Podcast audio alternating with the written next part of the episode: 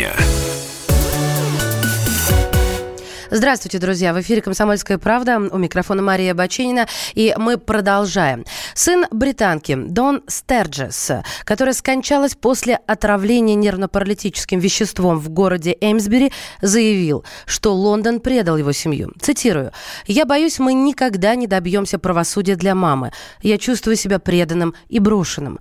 Мы не услышали ничего от Терезы Мэй или правительства. Ни телефонного звонка, ни письма, ничего. Рассказал сын сын британки, которая погибла, Дон Стерджес, по имени Эван Хоуп в интервью газете Sunday Mirror. По словам молодого человека, его семья узнает все из новостей. Я напомню, что утром 4 июля в Эймсбери два человека были госпитализированы из-за воздействия неизвестного вещества. Дон Стерджес скончалась, второй, э, скончалась, а вот второй пострадавший, Чарли Роули, выжил. В Скотланд-Ярде заявили, что они отравлены тем же веществом, что и экс-полковник ГРУ Сергей Скрипник Скрипаль и его дочь Юлия. У нас и на линии заместитель редактора отдела международной политики «Комсомольской правды» Эдвард Чесноков. Эдвард, здравствуйте. Здравствуйте. Развивается все дальше и дальше дело Скрипалей, и вот э, новый виток. Скажите, пожалуйста, как-то на это нужно реагировать э, России? И вообще, в принципе, она, мы можем отреагировать? Я думаю, что да. Есть два всенародно известных человека, Петров и Баширов, э, которых Британия обвинила в том, что они якобы отравили Скрипалей, несмотря на то, что в это же самое время в Солсбери были сотни туристов, приехавших из Лондона посмотреть на Солсберецкий собор. Но вот обвинили их, э, хотя нет никаких данных, что они подходили к дому Скрипалей ближе, чем на полторы мили, где были запечатлены на камерах. И э, технологии современного судопроизводства вполне позволяют осуществить допрос, например, по скайпу в режиме видеосвязи, не подвергая опасности свидетелей, быть захваченными британской или любой другой фемидой. Поэтому э, я думаю, Россия вполне может пойти на то, э, чтобы в таком режиме видеосвязи Петрова и Баширова с участием переводчика допросили. Другое дело, что этот запрос не имеет юридической силы. Это просто письмо 20-летнего молодого человека. А насколько мне известно, никаких официальных запросов, например, на допрос того же Петрова Баширова, Британия России не направляла. Почему? Потому что настоящее прозрачное объективное расследование и мне выгодно именно по той причине, что оно покажет всю инспирированность, всю спровоцированность этого дела – с целью сплотить э, английскую нацию против мифической русской угрозы. Эдвард, а вот скажите, пожалуйста, раз Эван Хоуп обратился с, с, с просьбой к Владимиру Путину, потому что его страна его э, предала, то, э, собственно, хочется спросить, а почему тогда, как должен отреагировать Лондон вот на такой поступок э, участника этих событий? Ну, Лондон должен хотя бы помочь этому молодому человеку, потому что если Тереза Мэй набирает политические очки на антироссийской истерии в связи с убийством его матери Дона Стерджес и при этом не помогает э, семье, где трое детей, там, по-моему, еще два несовершеннолетних, помимо вот этого Эвана есть, э, то это, конечно, позор для Британии. Спасибо большое. Заместитель редактора отдела международной политики «Комсомольской правды» Эдвард Чесноков э, комментировал послание, точнее, просьбу о помощи к президенту Путину сына британки, которая погибла от нервно-паралитического вещества э, и которая, конечно, имеет прямое отношение к делу Скрипалей. Тем временем Мария Захарова в эксклюзивном интервью радио «Комсомольская правда» назвала дело Скрипалей британской трагикомедией. По словам официального представителя Министерства иностранных дел России, прошел год с момента отравления Сергея Скрипаля и его дочери, но никаких доказательств Лондон до сих пор не предоставил.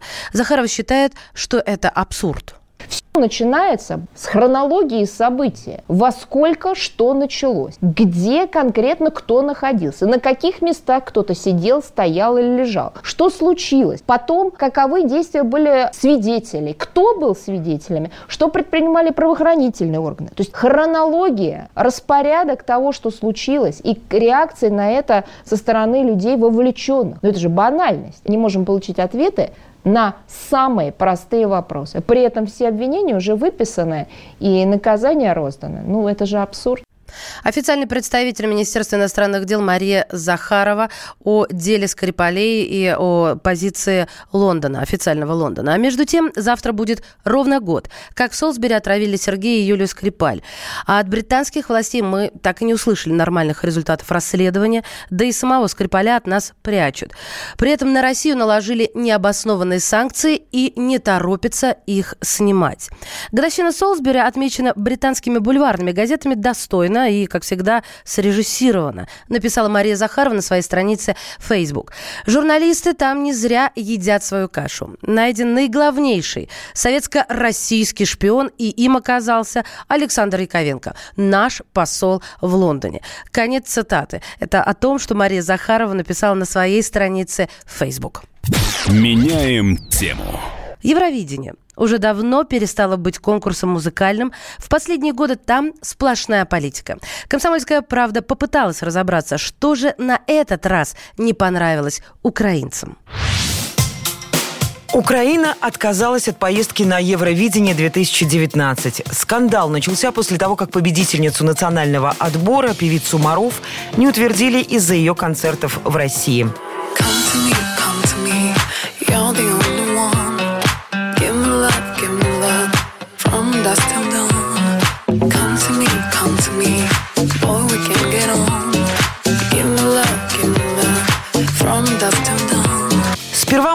Согласилась отказаться от гастролей, но в итоге заявила, что не готова превращать свое выступление в Тель-Авиве в промо-акцию политиков, а условия контракта назвала кабальными.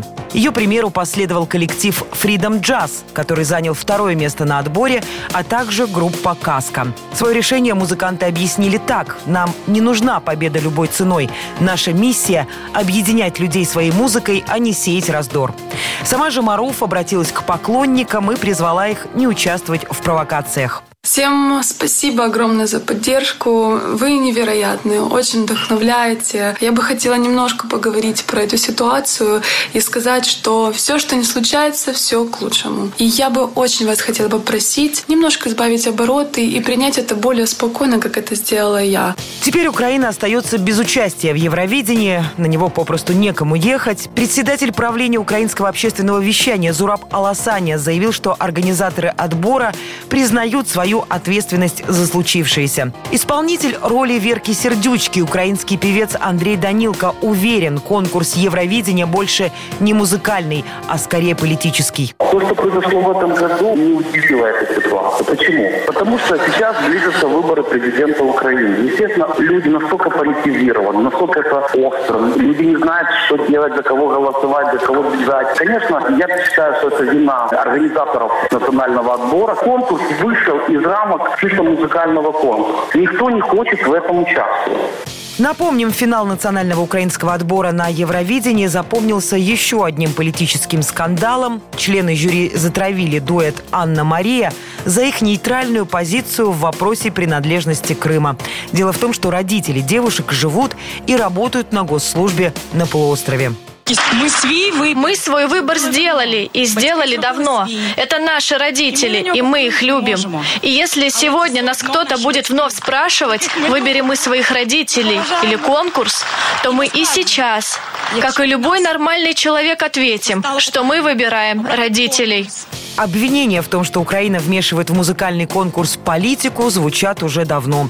В 2016 году страна отправила на Евровидение певицу Джамалу. То время как участник от России Сергей Лазарев исполнял композицию о любви, Джамала пела о событиях 1944 года, когда из Крыма были депортированы крымские татары. В итоге Украина одержала победу и стала организатором следующего конкурса. Меняем тему. И снова здравствуйте. Это прямой эфир радио «Комсомольская правда». У микрофона Мария Баченина. Банкиры добились сокращения ипотечных каникул. Заморозить выплаты можно будет только один раз и на полгода. Я напомню, с чего все началось. В ходе ежегодного послания Федеральному собранию Владимир Путин предложил следующее. Сегодня многие граждане, семьи берут кредиты на различные цели. Конечно, нам нужно понимать свою ответственность, рассчитывать силы, все это понятно, но в жизни может случиться все, и бывает все. Потеря работы, и тяжелая болезнь. И в этой ситуации загонять человека в тупик – последнее дело, да и бессмысленно даже с экономической точки зрения. Для защиты людей нужны дополнительные законодательные гарантии. Так предлагаю предусмотреть ипотечные каникулы. Мы недавно говорили об этом в Казани. То есть от отсрочку по платежам для граждан, которые лишились дохода. Дать им возможность сохранить свое единственное жилье, а кредит передвинуть, погасить позднее. Прокомментировать э, это, этот закон мы попросили вице-президента гильдии риэлторов России Константина Апрелева. Кредитные каникулы в банках существуют во многих, и по-прежнему они есть. Просто законодательная инициатива делает то, что банк не сможет игнорировать необходимость предоставления именно ипотечных каникул. Вот в чем разница. И второе, может определить конкретно исчерпывающие случаи, в которых банк не сможет игнорировать. Например, нетрудоспособность э, заемщика, либо утрату работы. То есть вот такие моменты,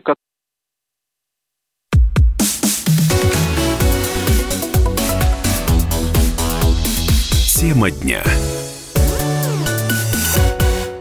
Ведущие на радио «Комсомольская правда» сдержанные и невозмутимые. Но из любого правила есть исключение – Дай по морде мне. Встань и дай. Хочешь Что, стекло хочешь? такое? Давай. Вот он, говно в эфир кидает. Я... Ты несешь какую-то хрень. Мы расстреляем его из водяных пистолетов мочой. Самый горячий парень радиостанции в прямом эфире. Исключение из правил с Максимом Шевченко. Слушайте по вторникам с 8 вечера по московскому времени.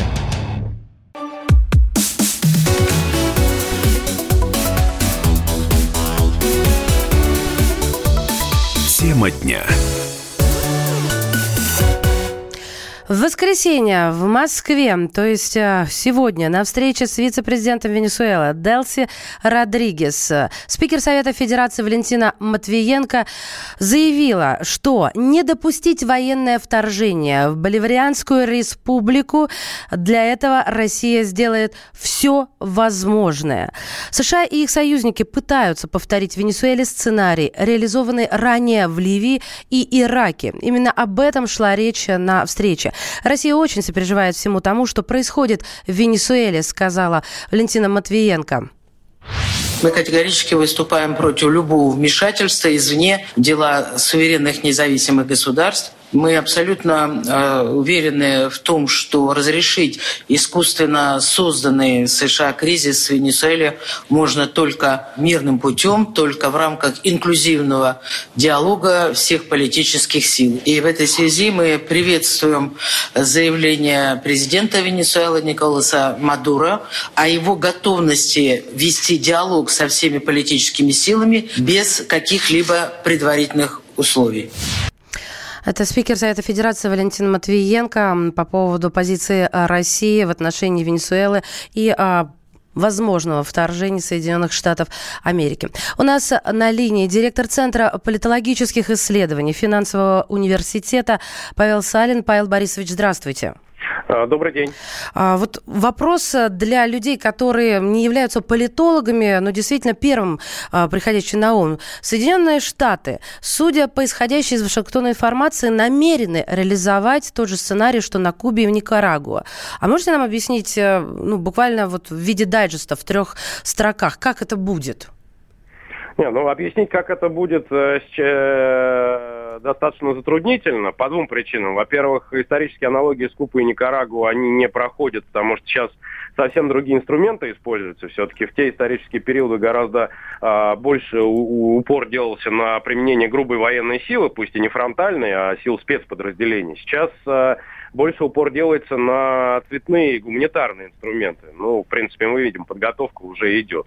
Вот. Ну а как это будет? Э, я так понимаю, что Соединенные Штаты рассчитывают э, спровоцировать марш голодных кастрюль, так называемый, тем, чтобы заявить о том, что в Венесуэле проходит э, гуманитарная интервенция, э, точнее, гуманитарная катастрофа, и таким образом э, обосновать интервенцию, причем не только свою лично формально, а интервенцию какой-то коалиции государств. Ну, как было в Ираке, только это будет менее масштабно. Вот, наверное, так, такой сценарий сейчас предварительный существует. Но Штаты пока не вышли на стартовые позиции, потому что режиму Мадура удается нейтрализовывать вот эти вот риски на дальних рубежах.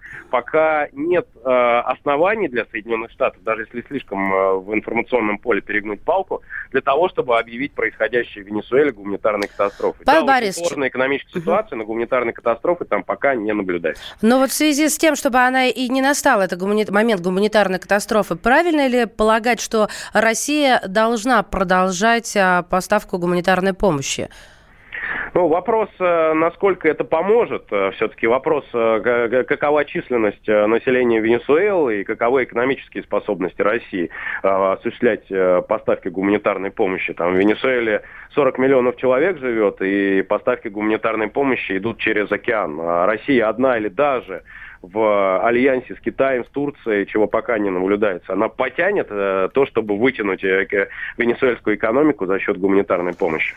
Тогда последний вопрос. Как Россия может помешать подобным планам Соединенных Штатов?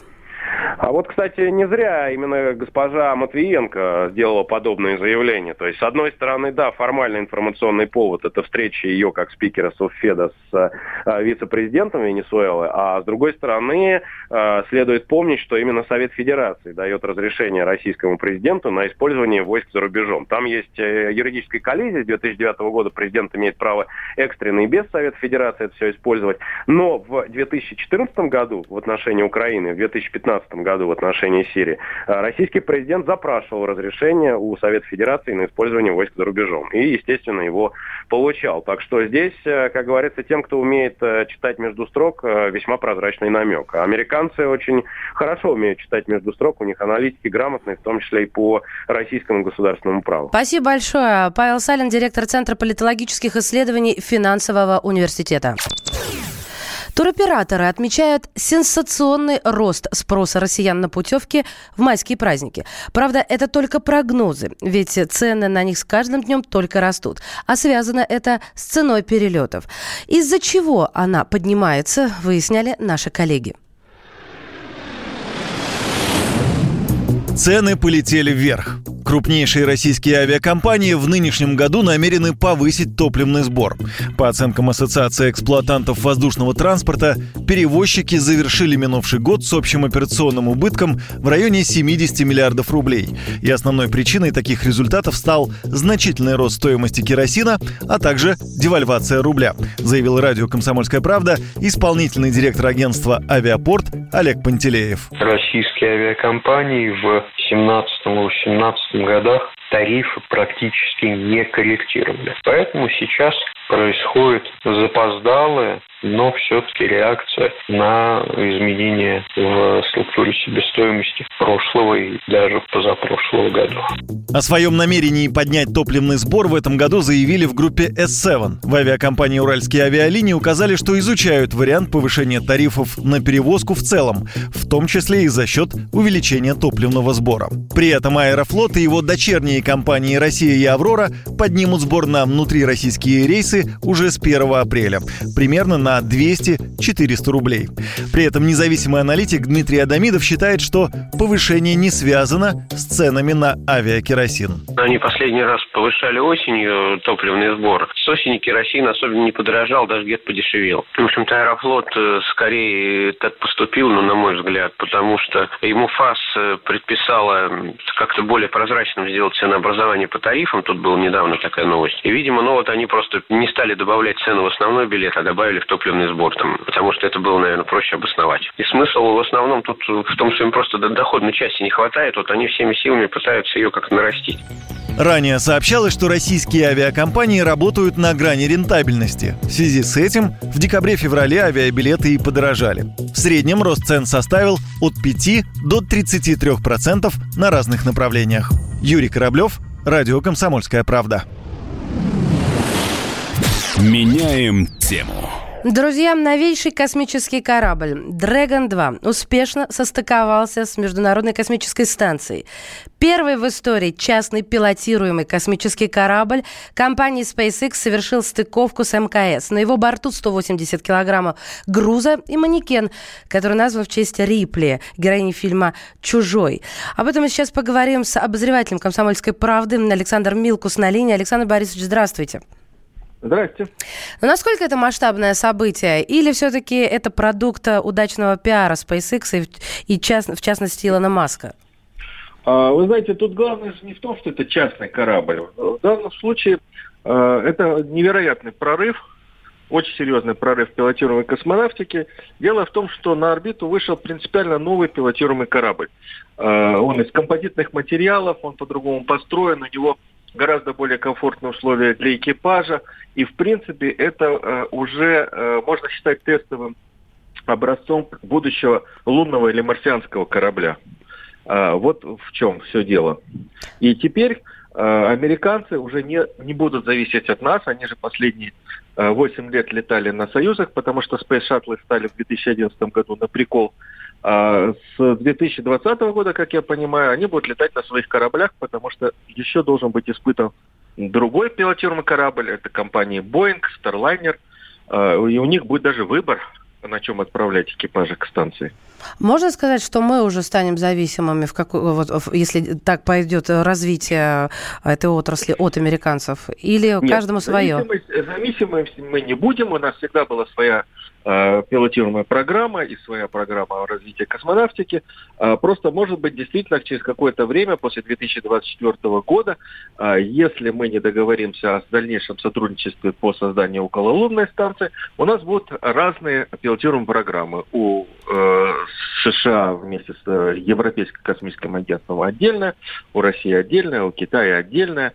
Э, чего, в общем-то, э, наверное, никто пока не хочет, потому что есть успешный опыт совместной эксплуатации Международной космической станции. Ну и, конечно, э, он показывает, в космос надо прорываться вместе. Все Это вместе рука об руку. Спасибо большое. Обозреватель «Комсомольской правды» Александр Милкус о том, что новейший космический корабль «Драгон-2» компании SpaceX совершил стыковку с Международной космической станцией небе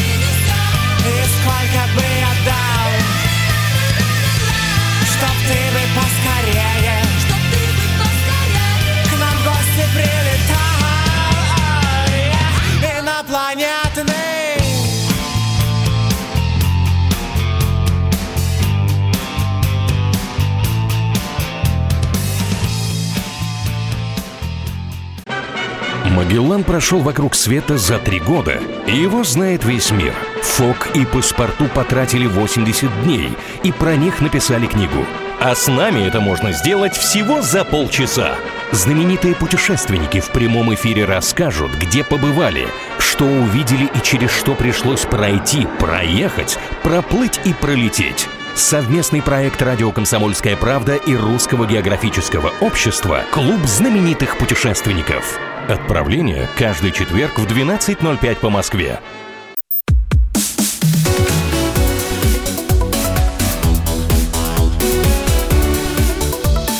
Тема дня. 16 часов 33 минуты. Московское время. Вы слушаете «Комсомольскую правду». У микрофона Мария Баченина. Председатель Комитета Госсовета Республики Крым по межнациональным отношениям Юрий Гемпель публично пригласил на празднование пятилетия Крымской весны министра иностранных дел Украины Павла Климкина.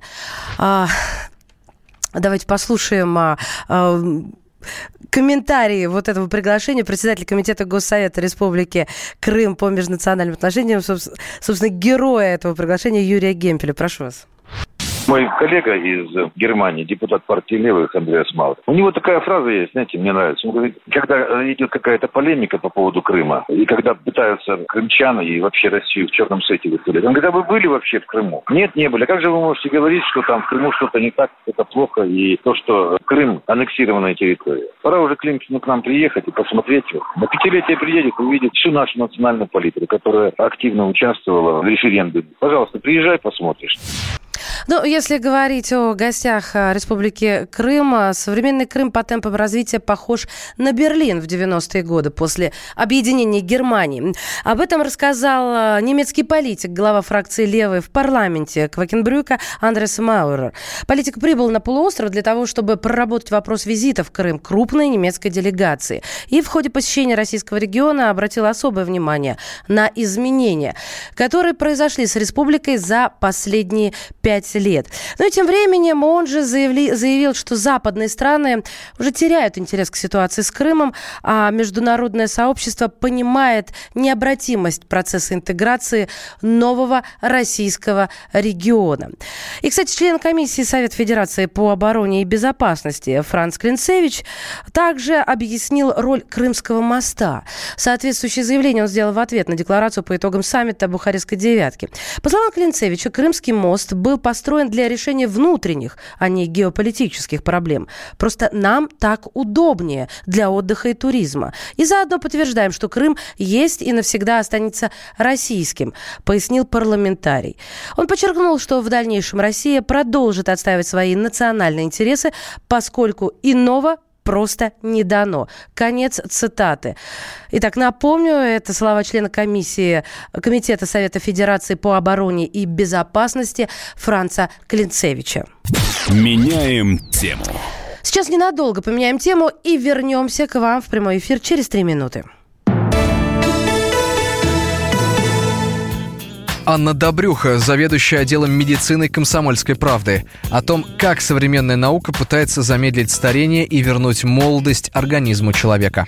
Есть неопровержимые доказательства, что болезни, из-за которых умирает большинство людей, являются возрастзависимыми. Иными словами, развиваются преимущественно в старшем возрасте, именно потому, что организм стареет. Изнашивается, дряхлеет, можно по-разному сказать, но суть одна. В течение жизни накапливаются ошибки. Как мутации в нашей ДНК, побочные продукты обмена веществ и другие виды повреждений, так и ошибки в самих механизмах, которые предусмотрены природой для ремонта поломок в организме. Со временем количество сбоев переходит в качество, и тогда появляются серьезные неполадки в органах и системах. Это вносит решающий вклад в развитие рака, сердечно-сосудистых катастроф, диабета и болезни Альцгеймера. Рассказывает руководитель лаборатории исследований старения в медицинской школе Гарварда и МГУ имени Ломоносова, профессор факультета биоинженерии и биоинформатики МГУ Вадим Гладышев. Если получится воздействовать на старение, то, образно говоря, удастся добраться до двигателя, запускающего вредные процессы в организме, считают ученые. Это позволит не только продлить жизнь, но и, возможно, сделать людей здоровыми долгожителями двигателями, потому что, воздействуя на движущие силы дряхления, мы сможем уберечь организм от критичного накопления повреждений и судьбоносных сбоев, приводящих к смертельным болезням. Но как радикально изменить сам мощный биологический процесс, настигающий все живое? Можно ли остановить старение, замедлить его или вовсе омолодить организм? Чтобы разобраться в этом, профессор Гладышев с командой ученых из Гарварда и МГУ провели исследования, суммировали их с другими научными работами и опубликовали результаты под биолого-философским названием «Обратимость необходимость необратимого старения. Вывод таков. Старение нам не остановить. Однако можно регулярно исправлять неприятные проявления. И это будет непрерывная гонка всю жизнь, какой бы длинной она ни была, считает профессор Гладышев. Какие же методы и технологии могут реально работать на омоложение по последним научным данным? О самых перспективных на сегодня направлениях мы спросили самого ученого. Вот что рассказал нам профессор Гарварда и МГУ Вадим Гладышев. Я бы сказал, что сейчас есть два главных направления в области старения. Одно направление направлений – это замедление старения. Это связано с геропротекторами. Это, например, могут быть соединения, которые замедляют старение, либо факторы окружающей среды, диета, фармакология, может быть, какие-то генетические манипуляции. Все они направлены на то, чтобы замедлить старение. А совершенно другой подход – это подход, связанный с омоложением организма. Эти работы только недавно начались, и фактически пока есть только одна работа, где удалось омолодить часть клеток в организме и сделать мышь, увеличить ее продолжительность жизни. Потенциал здесь заключается в том, что вместо того, чтобы, может быть, немного замедлить старение, идея здесь очень значительно омолодить организм. А если рассматривать в целом, какие еще направления есть, конечно, стоит упомянуть также синолитики. Это соединения, которые убивают синесцентные клетки. В организме человека есть клетки, которые делятся, есть которые не делятся. Те, которые делятся, они в какой-то момент, они перестают делиться. Но тем не менее, они в этот момент все еще живут и выбрасывают из себя вредные такие компоненты, молекулы, белки и так далее, которые повреждают окружающие их клетки. Поэтому если убить такие клетки, которые уже перестали действовать, но все еще живут, то это может помочь организму. И на этом основана концепция синалитиков. Меняем тему. И снова здравствуйте. Продолжаем обзор главных новостей к этому дню, к выходному дню, произошедших за неделю и, конечно же, сегодняшнего дня. Весной 2019 года под сокращение могут попасть более 115 тысяч россиян. В зоне риска банкиры и брокеры, автомо- автомобилестроители и даже нефтяники. Сами работники при этом мечтают о сокращении рабочей недели и готовы трудиться эффективнее. Так ли это а, и о кричащих заголовках средств массовой информации, которые взволновали на трудовой неделе всю рабочую общественность России, а, мы решили разобраться и спросили у профессора кафедры труда и социальной политики Института государственной службы и управления Александра Щербакова. 115 тысяч – это не так уж и много, на самом деле, от численности занятых. У нас почти что 72 миллиона занятых, поэтому это не очень-то много. Но, и с другой стороны, даже вот эта цифра, она, мне кажется, несколько не очень достоверной, поскольку ну, непонятно, почему это в автомобилестроении. Дело в том, что автомобилестроение сейчас у нас вроде как на подъеме. Предпринимаются шаги по увеличению объема и э, спроса на автомобили. Какие причины должны появиться для того, чтобы снизить производство и тем самым э, сократить численность занятых, не очень понятно. Единственное, если это будет связано с какими-то процессами автоматизации, механизации и так далее. А это был комментарий к риску быть уволенным более 115 тысячам россиян профессора кафедры труда и социальной политики Института государственной службы и управления Александра Щербакова. Тем временем Министерство труда опровергает а, эти заявления и отмечает, что ситуация на рынке труда стабильная и не ожидает массовых увольнений работников в марте. Об этом сообщили в пресс-службе ведомства еще в четверг. Также в Министерстве пояснили, пояснили, что в соответствии с законом о занятости работодатель обязан уведомить службу занятости за два месяца до планируемого сокращения. А утверждение средств массовой информации о том, что прогнозируется массовое увольнение, не соответствует действительности. В настоящее время ситуация на рынке труда стабильная, сообщили в Минтруде, комментируя разные публикации в средствах массовой информации. Стоит ли э, беспокоиться и есть ли перспективы для массовых увольнений, мы спросили у руководителя службы исследований, службы HeadHunter Марии Игнатовой.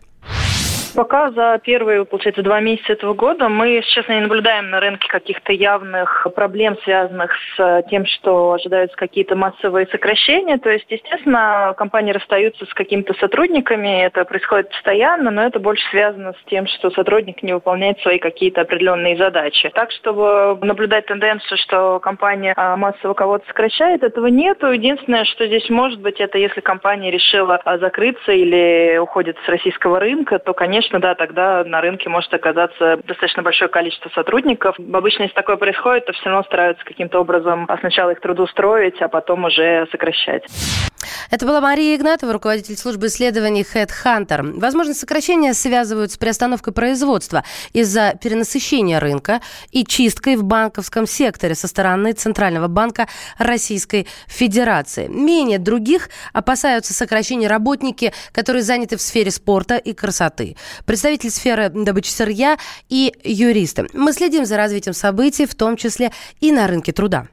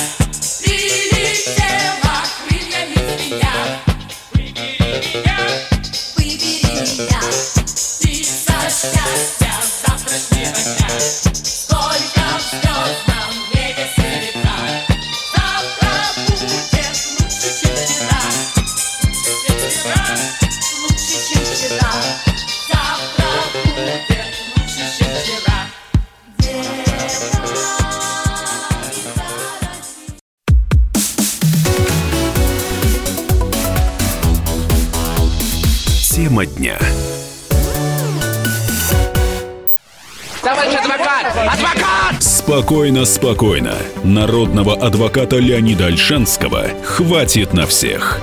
Юридические консультации в прямом эфире. Слушайте и звоните по субботам с 16 часов по московскому времени.